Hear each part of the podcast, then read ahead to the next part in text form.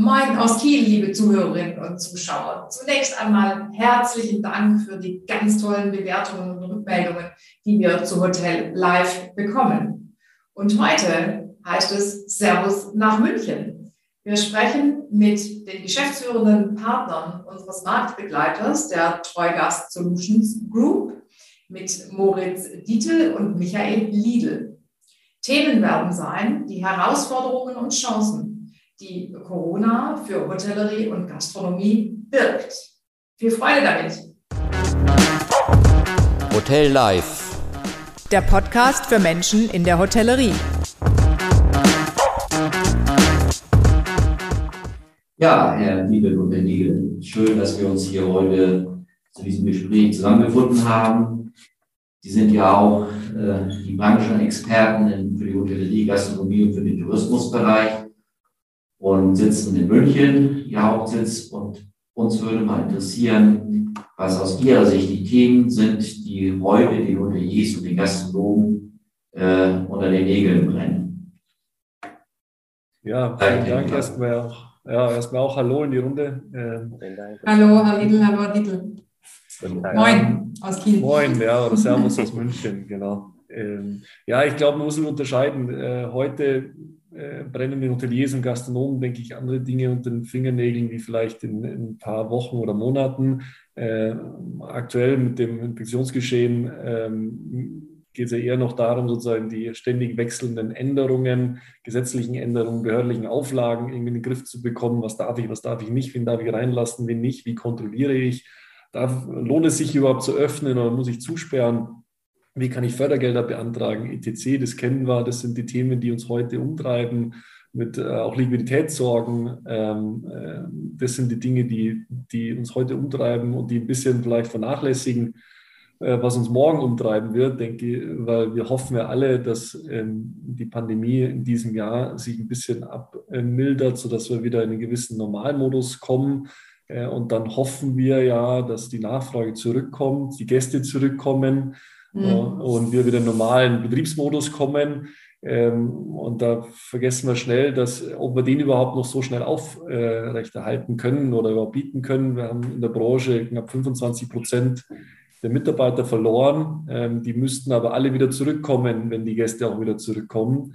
Äh, das heißt, wir äh, laufen natürlich in eine Richtung, wo wir jetzt schon wissen, dass äh, der Fachkräftemangel, der vor der Krise schon herrschte, nochmal massiv intensiviert wurde, weil eben 25 Prozent die Branche verlassen haben äh, oder zumindest äh, ihre Jobs aufgegeben haben, die alle wieder zurückkommen müssen. So, und das haben wir ja schon temporär ähm, im letzten Jahr und auch 2020 gesehen, im Sommer in der Ferienhotellerie, als die Nachfrage, die Inlandsnachfrage extrem hoch war, die Ferienhotels eine extrem hohe Nachfrage in den Sommermonaten hatten dass es zum Teil äh, nicht mehr möglich war für alle Hotels, die Gäste zu bewirten. Das heißt, es gab Zimmersperrungen, es gab Hotels, die sogar geschlossen hatten oder Restaurants, die schließen mussten äh, aus, aus äh, Fachkräftemangel.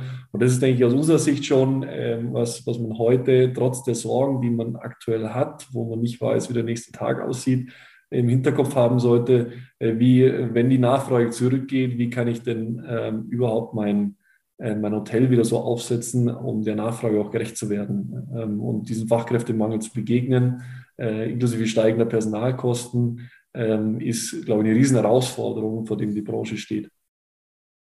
Ja, und ein weiterer Punkt ähm, sind natürlich die allgemeinen Kostensteigerungen, äh, die die Betriebe ähm, heute schon belasten und in Zukunft voraussichtlich noch stärker äh, belasten werden. Äh, allen voran natürlich die Energiekosten ähm, sind auch in aller Munde. Ähm, wir sehen ähm, Kündigungen durch Energiezulieferer, ähm, da müssen neue Verträge abgeschlossen werden, normalerweise zu deutlich höheren Kursen. Ähm, da verändert sich die Kostenstruktur in den Betrieben wirklich sehr, sehr stark.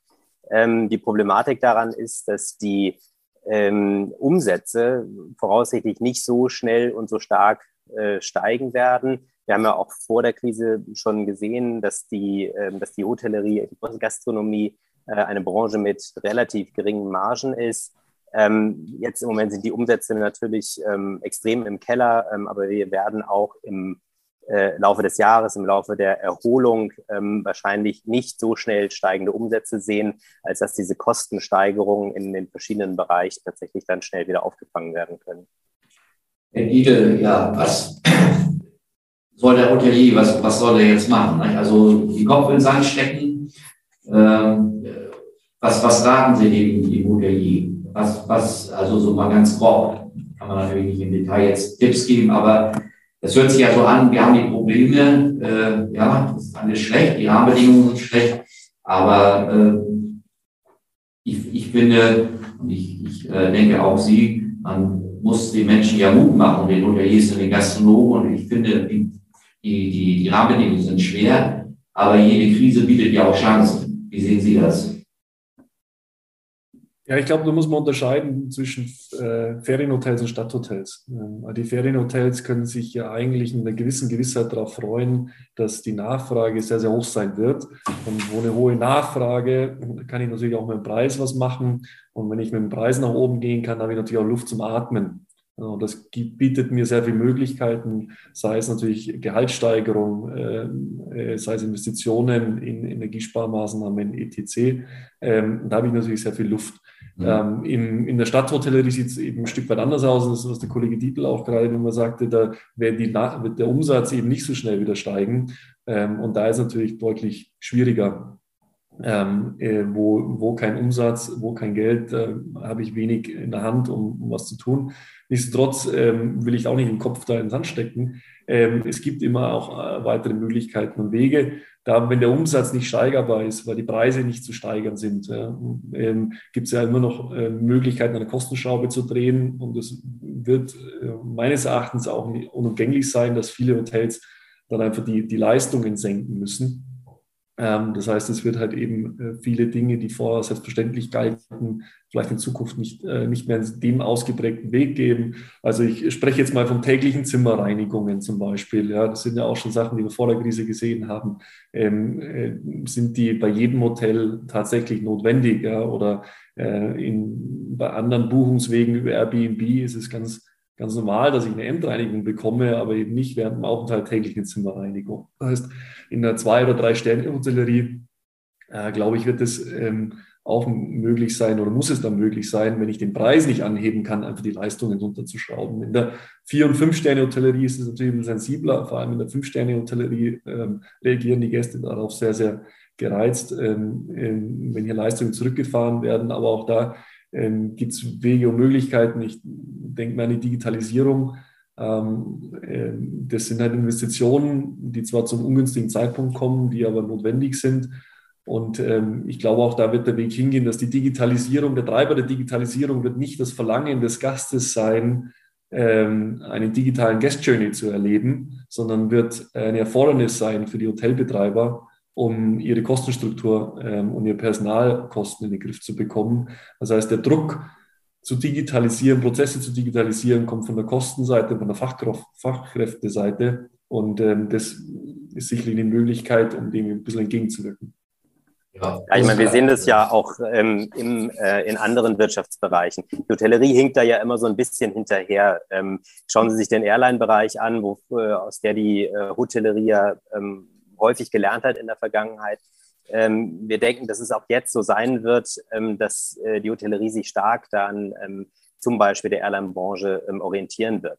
Ja, wenn Sie heute mit Lufthansa oder anderen Airlines fliegen, dann ähm, ist es völlig normal, einen digitalen Guest Journey zu erleben. Ja, niemand fragt mehr nach einem ausge äh, ausgedruckten Ticket und das unabhängig davon, ob Sie Eco, äh, Business oder First fliegen. Natürlich gibt es diese Angebote noch, natürlich sind dort auch Mitarbeiter, aber die sind heute schon viel stärker dafür da, tatsächlich den Gast ähm, zu, äh, zu bewirten, den, dem Gast Fragen zu beantworten und nicht so sehr für den repetitiven Prozess ähm, des Eincheckens und des Aufgebens ähm, von Gepäck. Und ähm, wir denken, dass da auch die Hotellerie äh, diesen Weg gehen wird und auch gehen muss, ähm, um diese Kosten einzusparen. Und der Gast wird sich einfach daran gewöhnen müssen und er wird sich auch daran gewöhnen. Ja, das, das kann ich nur unterstreichen, das können wir nur unterstreichen. Also wir sehen ja, es gibt Maßnahmen, die man ergreifen kann und die schlechteste Sache ist, den Kopf zusammenzustecken.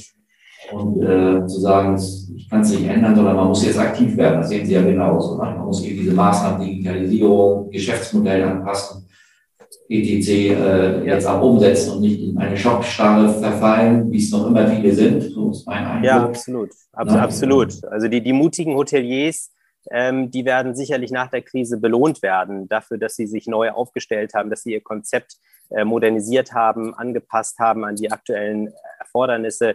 Ähm, Stillstand ist sicherlich in der Krise kein guter Ratgeber. Und ähm, von daher glaube ich, dass es da ähm, auch in der Branche gute Ansätze gibt ähm, von Hoteliers, ähm, die ihre Hotelkonzepte wirklich da auf den richtigen Weg gebracht haben. Und wir sind fest davon überzeugt, dass äh, diese Hoteliers auch davon profitieren werden. Ja, also sehen wir auch an den Hoteliers, die ihr Geschäftsmodell verändert haben, dass sie deutlich davon profitiert haben. Wir sind ja nun äh, mit unserem ähm, Geschäft in Kiel ähm, auch sehr norddeutsch geprägt und dadurch natürlich auch sehr nah an der Ferienhotellerie dran. Und auch da merkt man schon, wie die jetzt die nächsten Schritte gegangen sind, auch wenn es der Ferienhotellerie verhältnismäßig gut geht, auch jetzt äh, eben noch während dieser Corona-Zeit, ähm, sieht man auch da deutliche Unterschiede. Ähm, die, die nach vorne gegangen sind, die was verändert haben, die sich darauf eingestellt haben, auf diese neue Situation und auch auf die Veränderungen, die die Situation auch zukünftig mit sich bringen wird, äh, die sind ganz klar die Gewinner. Es gibt aber eben auch welche, die sich nicht bewegt haben, die ähm, dann natürlich abgewatscht werden, weil sie vielleicht sogar ihre Preise hochgezogen äh, haben, wo das Preis-Leistungs-Verhältnis dann überhaupt nicht mehr stimmt, äh, wo der Gast dann eben auch äh, das gutiert, in Anführungszeichen, mit einer schlechten Bewertung und die dann über kurz oder lang eben auch aus dem Rennen fallen werden, auch wenn wir eine hohe Nachfrage haben werden. Aber der Gast, der heute kommt, der kennt die Welt, der ist global unterwegs und äh, hat dann natürlich auch andere Ansprüche, die er auch erfüllt haben möchte. Ja, unsere, unsere Empfehlung ist halt ganz wichtig, glaube ich, ähm, einfach nach vorn zu gucken. Ähm, denn äh, eins will ich da schon nochmal bei allem Pessimismus, den wir jetzt vielleicht hier verbreitet haben für die nächsten Monate, äh, vor allem in der Stadthotellerie, äh, wir sprechen ja nicht von einem strukturellen Problem. Ja, also äh, mhm. die wir sind fest davon überzeugt und auch ähm, sämtliche Megatrends der Globalisierung, ähm, de, des, des, New Work-Gedankens, der Konnektivität etc. Ähm, fließen, äh, laufen wir darauf hinaus, dass die mittel- bis langfristige Hotelnachfrage äh, weiter steigen wird. Das heißt, das Übernachtungsvolumen auch weiter steigen wird, ähm, wenn die Pandemie und die Auswirkungen der Pandemie ähm, überwunden sind. Heißt, es gibt kein strukturelles Problem, kein langfristiges Problem, sondern es muss nur eine, ein langer Zeitraum überwunden werden. Wir sind jetzt seit zwei Jahren in dieser, in dieser Situation. Wir werden auch noch die nächsten zwei, drei Jahre darunter leiden.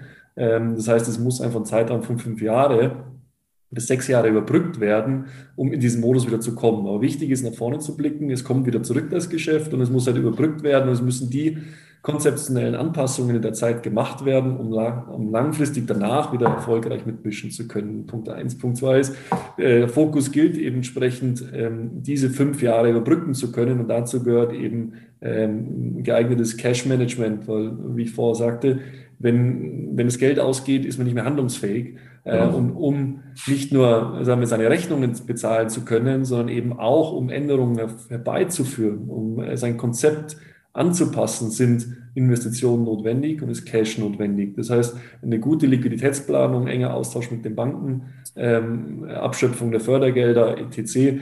Ähm, ist, ist essentiell mit einem Planungshorizont eben nicht nur jetzt bis äh, März diesen Jahres, sondern für die nächsten zwei, drei Jahre äh, ist essentiell, um überhaupt ähm, handlungsfähig zu sein. Und dann, glaube ich, geht der Weg ähm, absolut in das Thema Digitalisierung und da äh, machen wir uns nichts vor. Herr Dickel meint es, wir sind da schon ein paar Jahre hinter der Airline-Branche. Ich glaube auch, dass äh, das IT-Know-how in den Hotels, und da spreche ich jetzt gar nicht von, nur von den Privathoteliers oder Gastronomen, sondern auch in den Hotelketten stellen wir das fest, dass das tatsächlich IT-Know-how sehr, sehr gering ausgeprägt ist. Wir ähm, forschen aktuell so ein bisschen an, äh, gemeinsam mit einem IT-Partner an dem Thema Konnektivität der verschiedenen IT-Systeme, Schnittstellenthemen und, äh, und digitale Prozesse. Und das versuchen wir Wege zu, zu finden oder sind auf einem guten Weg, einen Weg zu finden, wie man bestehende IT-Systeme äh, miteinander sprechen lassen kann, ohne dass man das komplette System austauscht. Denn ähm, wenn Sie anfangen wollen, digitalen Guest Journey zu implementieren, äh, kommen Sie relativ schnell auf, auf den Trichter, naja gut, dann muss ich alles austauschen. Ne? Mein, äh, meine Schließanlage muss ich austauschen, äh, mhm. vielleicht mein PMS-System muss in die Cloud, äh, äh, etc. Schnittstellen ähm, dann, funktionieren nicht untereinander. Oder, oder. Schnittstellen funktionieren nicht. Ja, wenn ich das will, dann muss ich das abschaffen, das kündigen, das neu machen. Ja. Äh, dann entsteht auf einmal eine IT-Systemlandschaft, die komplett überarbeitet werden muss, was die Kosten auch ähm, äh, vollkommen aus dem Ruder laufen lassen. Und da ist unser Ziel eben, einen Weg zu finden, wie man möglichst mit dem bestehenden IT-System über Workaround-Prozesse, digitale Workaround-Prozesse äh, hinkommt, sodass man auch ohne dass man die komplette IT-Systemlandschaft ändert, äh, einen digitalen Prozess implementieren kann. Das ist ein ganz spannendes Projekt, was wir da gerade verfolgen. Ähm, aber ich glaube, da geht die Reise auch hin. Ähm, und, ähm, aber dafür muss man eben handlungsfähig sein, äh, einen guten Plan haben, wie man nächsten zwei, drei Jahre überlebt und äh, auch, glaube ich, das ist nochmal meine letzte wichtige Message, glaube ich, in die Richtung, äh, dass auch die Hoteliers, die vor der Krise ein gutes Geschäft gemacht haben, ähm, sich nicht hinsetzen sollen und abwarten sollten, bis die Krise vorbei ist, sondern auch die ihr Konzept hinterfragen müssen. Sie haben Kostensteigerungen angesprochen, die ja nicht nur Personal betreffen. Das heißt, es wird für alle ein Stück enger, wenn sie sich nicht weiterentwickeln. Da hake ich mal ein. Also wir, Sie sprechen über Liquidität, sehe ich genauso. Äh, das äh, wird ja jetzt in den nächsten Jahren überlebenswichtig sein, gutes Cash-Management äh, zu haben. Wenn ich mir jetzt die Bankenlandschaft ansehe, die jetzt, sage ich mal, letztendlich auch ein Stück weit Liquidität liefern müssen für bestehende Betriebe, aber auch für Modernisierungsmaßnahmen, die die Betriebe durchführen wollen, für neue Projekte.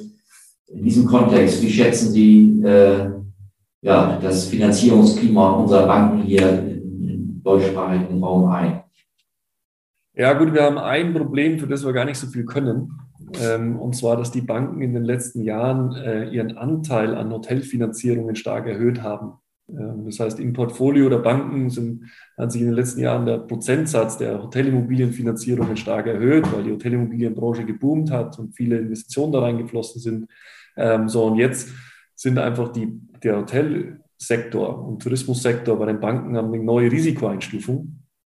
Äh, und dementsprechend müssen die Banken wesentlich mehr Eigenkapital hinterlegen, was es für die Banken äh, unlukrativer macht, äh, Hotels zu finanzieren. So, und was passiert jetzt? Jetzt wird das Ziel herausgegeben, den Anteil der Hotelfinanzierungen zu senken, äh, bankenweit. Äh, so, was, müssen, was macht die Bank, um den Anteil zu senken? Äh, ganz einfach, sie gibt keine neuen Finanz Kredite mehr raus ähm, äh, und versucht immer auf, in anderen Sparten zu wachsen. So, äh, das ist natürlich für die Hoteliers eine sehr, sehr ungünstige Situation, ähm, weil sie dafür überhaupt nichts können. Ja. Ähm, das heißt, Kredite werden teurer äh, oder sind schwer, zu sind schwer bis gar nicht zu bekommen.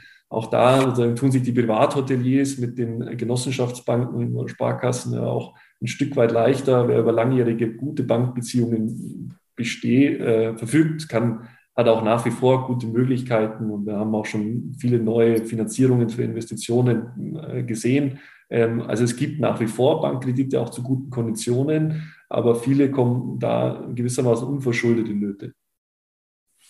Ja, das sehen wir auch so. Das ist, stellen wir auch fest. Ne? Es wird auch komplexer und die Zeitabläufe dehnen sich. Also Sie müssen ja als Unternehmer heute, als Hotelier, als Gastronom auch relativ schnell entscheiden Maßnahmen ergreifen, wenn sie dann Finanzierungsanfragen stellen. Das ist zumindest unser Eindruck. Äh, sind die Zeitabläufe, haben sich nochmal deutlich erhöht. Ich weiß nicht, ob das bei Ihnen genauso ankommt, aber.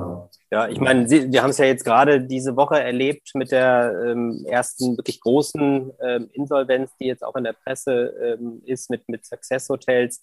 Ähm, ich meine, da wurde ja auch genau beschrieben vom, vom Geschäftsführer, ist es im Prinzip ja so, dass eine Finanzierung am Ende nicht geklappt hat, ähm, weil eben die Bank da äh, dann äh, doch das äh, Unternehmen kritischer gesehen hat, ähm, als man das vorher äh, äh, irgendwie so ähm, ja, einzuschätzen vermochte. Ne?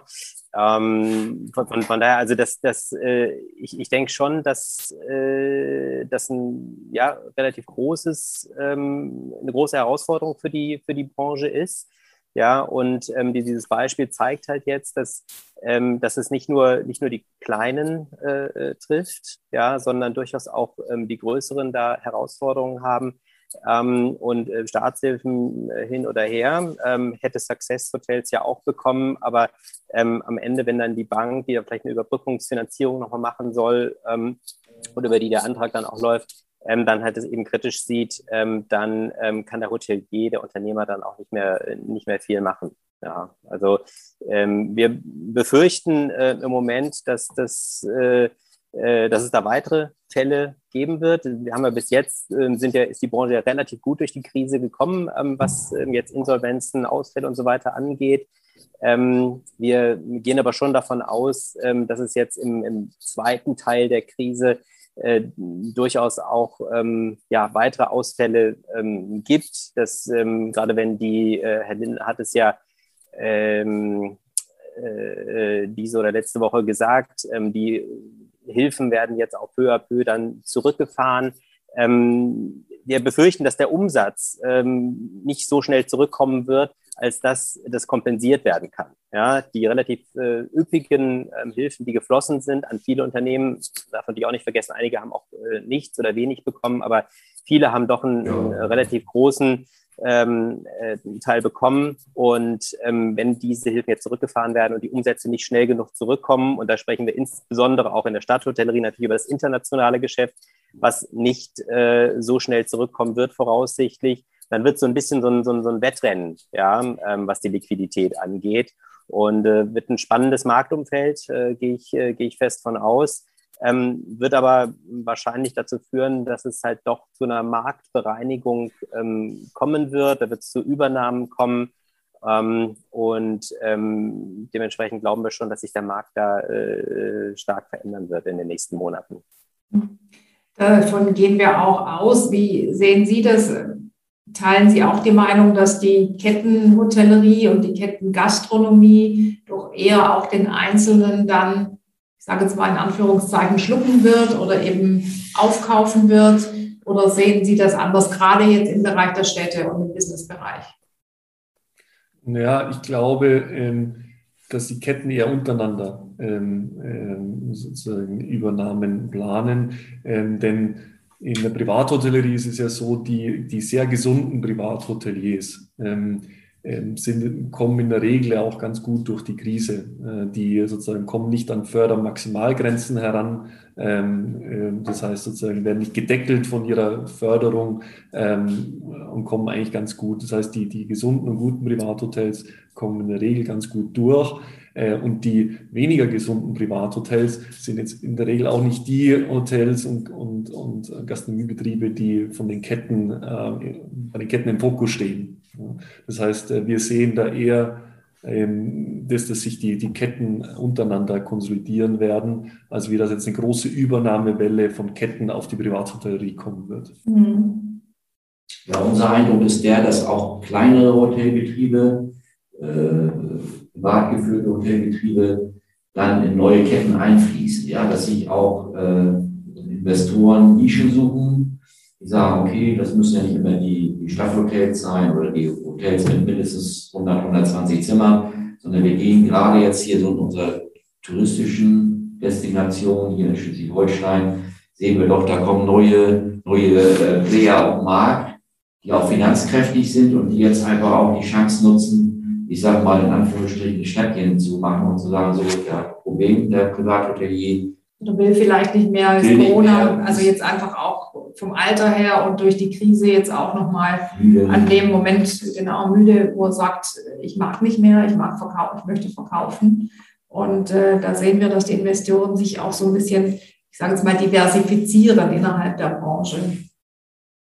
Ja, das ist unser, unser Eindruck, ne? dass da, ich gebe Ihnen recht, Herr Niedel, dass, dass die Großen untereinander, sie beobachte ich auch, dass da wird Übernahmen geben das ist der eine Markt, aber wenn wir jetzt mal so sehen, wir haben ja hier nicht nur in Schleswig-Holstein, sondern im gesamten Bundesgebiet haben wir ja eine familiengeführte äh, Hotellerie- und Gastronomie-Szene. Ne? Das ist ja immer noch gegenüber jetzt anderen Ländern wie die Staaten und so weiter, haben wir doch hier noch die Familienbetriebe, die sag ich mal, führend sind, wenn man das prozentual, ich weiß nicht, wie Ihre Einschätzung ist, aber ich sage mal so, rund 70 Prozent der Betriebe hier in Deutschland sind familiengeführte Betriebe und 30 Prozent so Kettenkonzerne.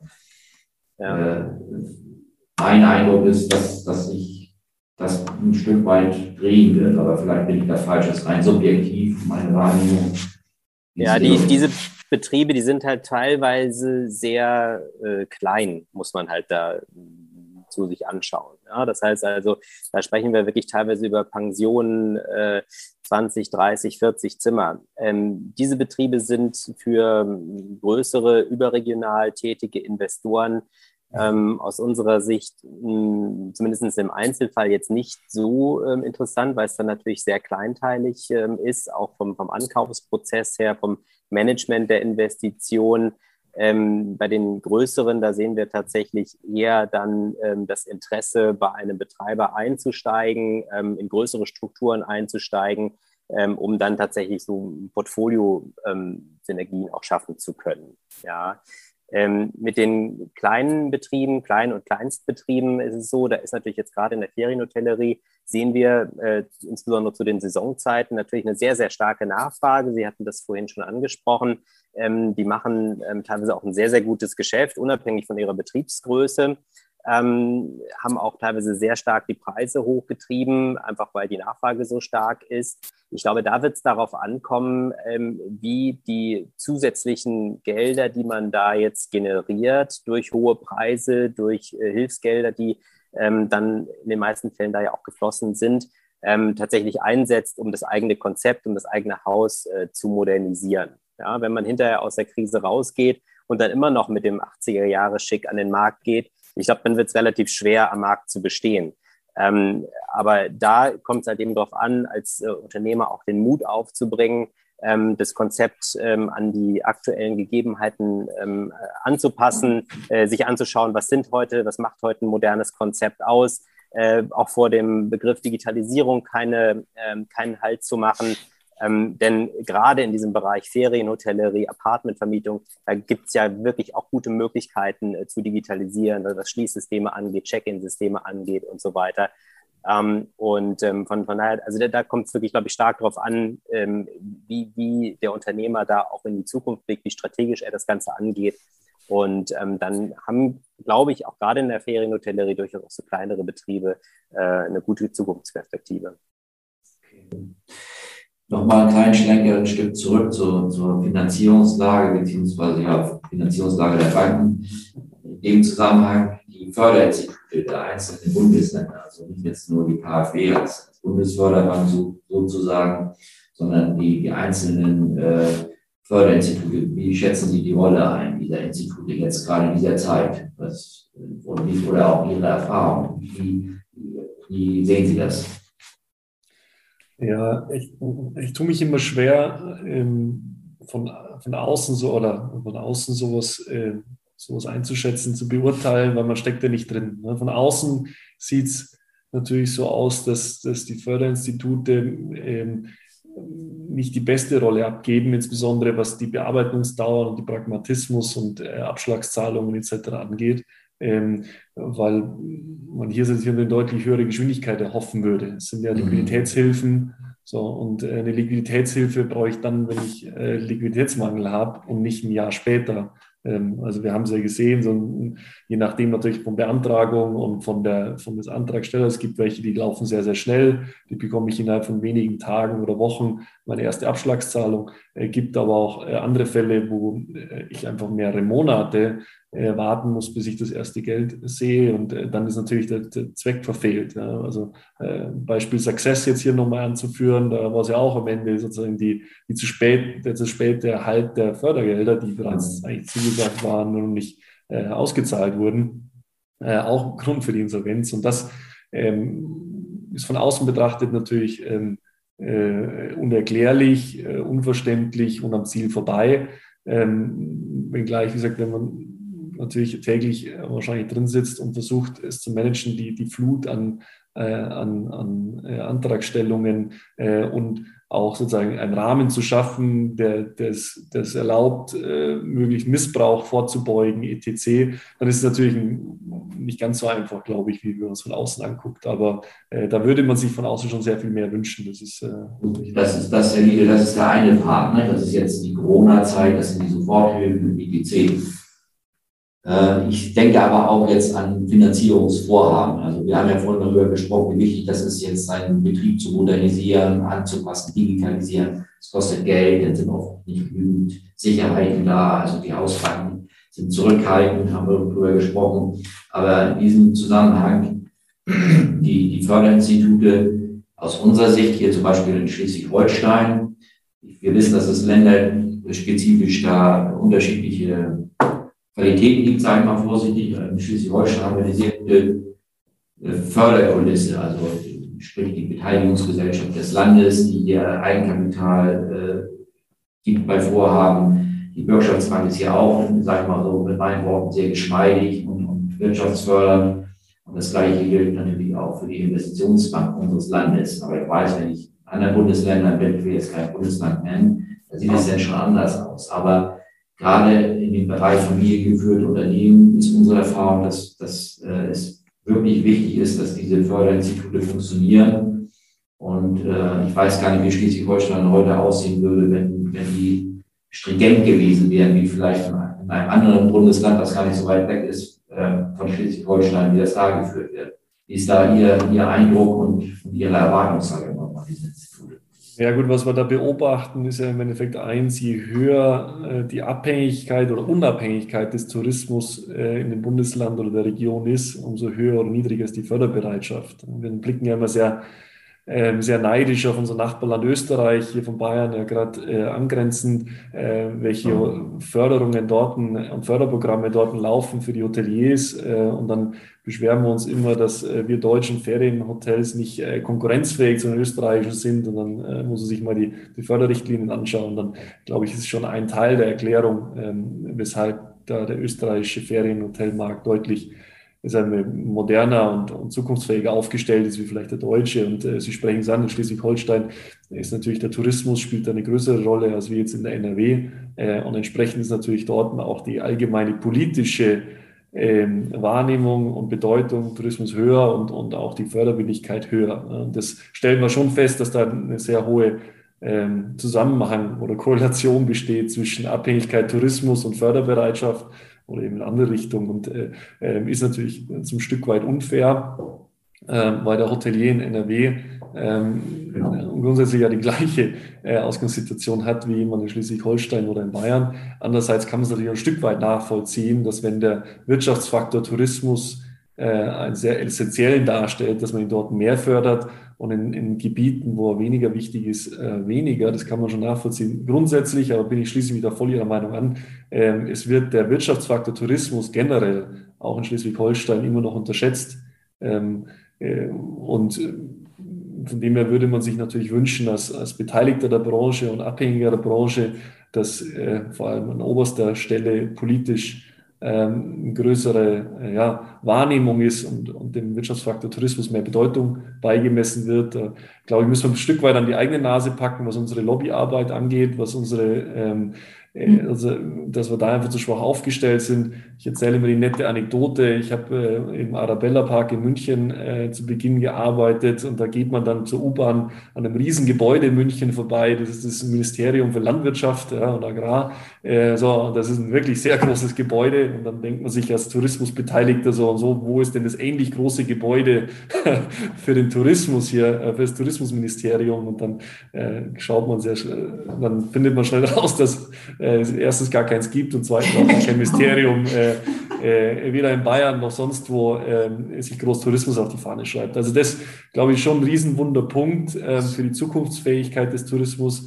Und ich finde schon, äh, da müssen wir ähm, in der Lobbyarbeit uns verbessern, ähm, äh, müssen, muss die Politik besser hinhören.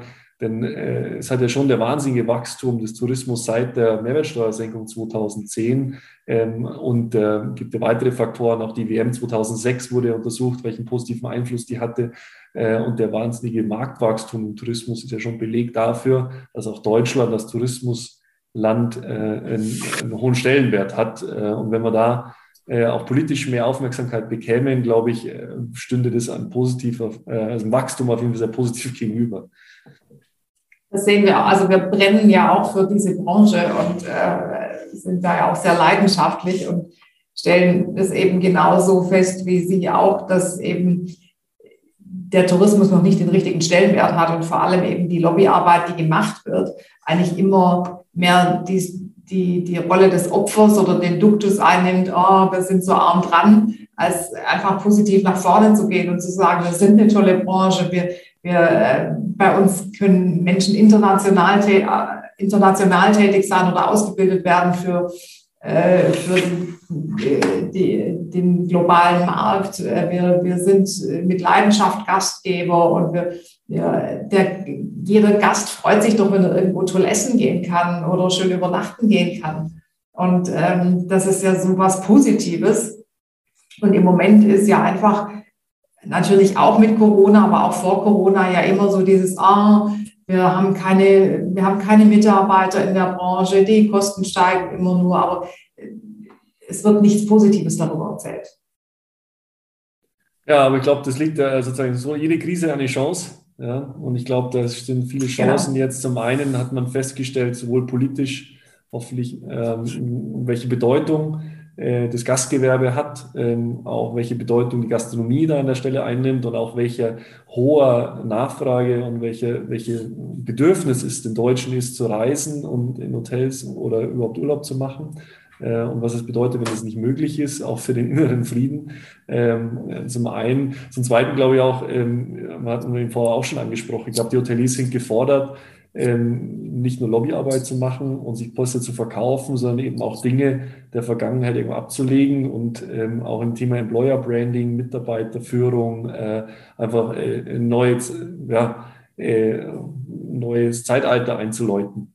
Es gibt ja viele, die machen es vor und es ist ja schon beeindruckend, was manche äh, investieren. Also der Stangl wird für 11 Millionen sein Mitarbeiterhaus ähm, wo man auf den ersten Blick nicht erkennt, ob das ein neues Fünf-Sterne-Luxushotel ist oder jetzt eine Mitarbeiterunterkunft ähm, oder auch andere, äh, die es dieser Form machen. Und ich denke, da muss die Reise hingehen. Der Mindestlohnsteigerung, das sehe ich ehrlicherweise ein Stück weit sogar gelassen entgegen, denn wir kommen ohnehin nicht drum herum, äh, Mitarbeiter besser zu entlohnen. Ähm, von dem her ähm, glaube ich schon, dass, es, dass da die Zeichen der Zeit erkannt werden müssen und das komplette Mitarbeiter-HR-Konzept überdacht werden muss äh, und sich man durchaus mal einsteigen darf ins Benchmarking äh, von den internationalen Top-Führung, äh, top-führenden äh, Firmen, auch wenn sie nicht eins zu eins vergleichbar sind, aber was Google, Apple oder Facebook äh, für ihre Mitarbeiter macht, ähm, ähm, ist schon beeindruckend und äh, gewissermaßen sehen wir, stehen wir doch auch mit denen in Konkurrenz, äh, wenn es um den Fachkräftemangel geht äh, und die Zeiten sind vorbei wo, wir, wo es, glaube ich, als Hotelier man davon ausgehen darf, dass es eine Ehre ist, für einen Mitarbeiter für einen zu arbeiten. Auch solche Hoteliers gibt es heute noch oder solche Hotelmarken. Ähm, und äh, den, den, den Mitarbeiter einfach anders wertschätzend und, und auch entsprechende Maßnahmen zu ergreifen. Ja, wichtig ist, glaube ich, auch in dieser ganzen Thematik, sowohl bei der Lobbyarbeit als auch Employer Branding, Mitarbeiter, ähm, dass man und dass die Branche eine gewisse Nachhaltigkeit in diese Arbeit auch reinbekommt. Ja, wir tendieren in der Branche immer dazu, ähm, dann, wenn das Problem auftritt, ähm, dann nach äh, einer passenden Reaktion ähm, zu suchen. Ja, und dann wird man ganz aktiv und dann gibt es Initiativen. Ähm, es gibt in der Hotellerie viel weniger Initiativen, die einfach auch in guten Zeiten ähm, tatsächlich die Branche voranbringen. Ja, und ähm, von daher, ja, die Krise hat jetzt schon was Gutes auch, indem sie viel voranbringt und viele zum Nachdenken bringt. Aber ich glaube, ähm, entscheidend wird sein, dass die, dass die Branche auch nachhaltig an diesen Themen arbeitet. Ja, und äh, dass, ähm, äh, dass die Hotellerie, die, der Tourismus allgemein auch wirklich konkurrenzfähig wird auf dem Arbeitsmarkt. Denn nur so ähm, wird man langfristig dann auch ähm, von den steigenden äh, Zahlen, die wir in Deutschland haben, also den steigenden äh, Tourismuszahlen, die wir vor der Krise hatten, die wir hoffentlich auch hinterher wieder haben werden, dann auch, ähm, dann auch profitieren. Ja, das sehen wir auch so. Also ich sage mal, so eine Hardware hinzustellen, Investmentfonds oder Investoren, ne, ein Fünf-Sterne-, Vier-Sterne-Hotel irgendwo hinzusetzen, das, das, das, das geht. Aber die Software, irgendwie Menschen, die das betreiben, die, die fehlen. Und äh, man muss einfach rauskommen aus dieser Opfermentalität, so sehen wir das. Und äh, es muss parallel aber auch dazu in der, in der Gesellschaft äh, darüber nachgedacht werden, beziehungsweise die, die Wertschätzung steigen für diesen, für diesen Bereich. Ne? Sie haben das ja gesagt, die Krise bringt viele auch zum Nachdenken. Und man sieht das, wenn sein Lieblingsitaliener geschlossen hat oder, oder man kommt da, wie gesagt, nicht rein, eine reduzierte Platzzahl hat, äh, was das für eine Lebensqualität ausmacht, was das, was die auch leisten. Ne? Wenn da Gastronom abends noch um, um neun oder um zehn Uhr mir, ich sag mal, auch salopp mein Schnitzel berät und, und ich sitze dann noch um ein Uhr irgendwo an der Bar und trinke mit meiner Frau einen Cocktail. Es steht dann jemand Samstagabend und macht das.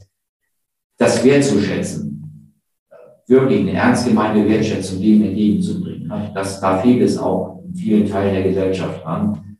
Und äh, Sie, kennen, Sie haben vielleicht auch die Wahrnehmung äh, und auch die Kontakte zu den Hotels, dass man das doch der allgemeine Eindruck da ist, dass da was Wertschätzung angeht, auch ein Stück weit eine Verrohung stattfindet, dass selbst in Fünf-Sterne-Hotels die Gäste sich äh, nicht, sage ich mal, wertschätzend, sage sag ich mal vorsichtig, nicht wertschätzend äh, verhalten. Natürlich neben den anderen Gästen, die das schätzen und auch glücklich sind, aber es sind einfach auch äh, in allen Gesellschaftsschichten einfach viele Menschen, das ist meine persönliche Wahrnehmung, auch die, die Kontakte, die ich äh, auch in die Hotellerie habe, wenn ich mit den Menschen unterhalte, die sagen, ja, da fehlt es oft. Ne? Das ist einfach, ja, das Verhalten der Gäste äh, ist teilweise fragwürdig. Und da finde ich, das müsste auch in der Gesellschaft jetzt mal ankommen, dass, dass die Menschen darüber nachdenken und sagen, wie toll ist das, dass da jemand ist, das äh, bedient mich da. Ne? Und, die Dienst, Dienstleistung ist eben eine tolle Branche, speziell jetzt die Hotellerie und Gastronomie.